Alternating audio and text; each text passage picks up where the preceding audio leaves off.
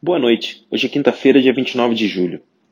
Dando seguimento ao call de fechamento de mercado da MZR, os mercados hoje tiveram um dia, é, mais um dia de bom humor e otimismo para os ativos de risco, com as principais bolsas valorizando no pregão de hoje.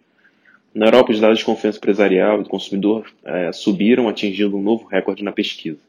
Reflexo da reabertura das economias europeias, apesar de uma preocupação uh, de que isso possa ser revertido pela variante Delta, a variante indiana, da Covid-19.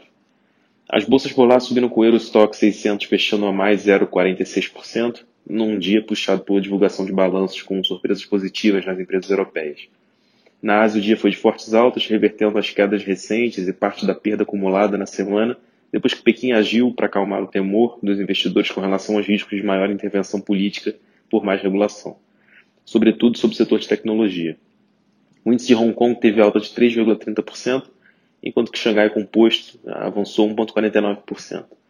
Ambos movimentos puxados justamente pelo setor de tecnologia. Em Nova York, os índices acionários fecharam em alta, digerindo um pouco da fala mais dovish do presidente do Fed, Jerome Powell, uh, realizada ontem. E aqui, lembrando o jargão do mercado, dovish quer dizer mais estimulativo da economia na política monetária.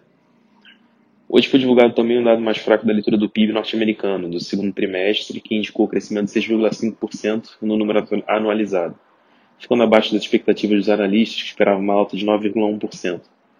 O S&P 500 fechou o dia com alta de 0,42, próximo do Dow Jones, que teve alta de 0,44, e a Nasdaq avançou 0,11.